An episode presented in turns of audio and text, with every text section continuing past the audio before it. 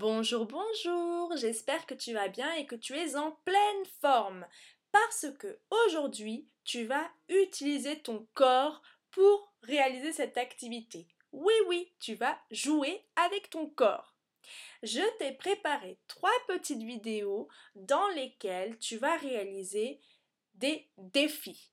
Tu vas réaliser des défis, c'est-à-dire que pour chaque défi, tu vas devoir faire différents mouvements avec ton corps pour prendre conscience, pour voir à quel point les parties du corps te, seront, te sont utiles, elles te sont importantes. Tu vas prendre conscience, tu vas te rendre compte que les parties du corps sont utiles et elles ne sont pas sur ton corps pour rien. Tu n'as pas de jambes pour rien. Tu n'as pas de mains pour rien.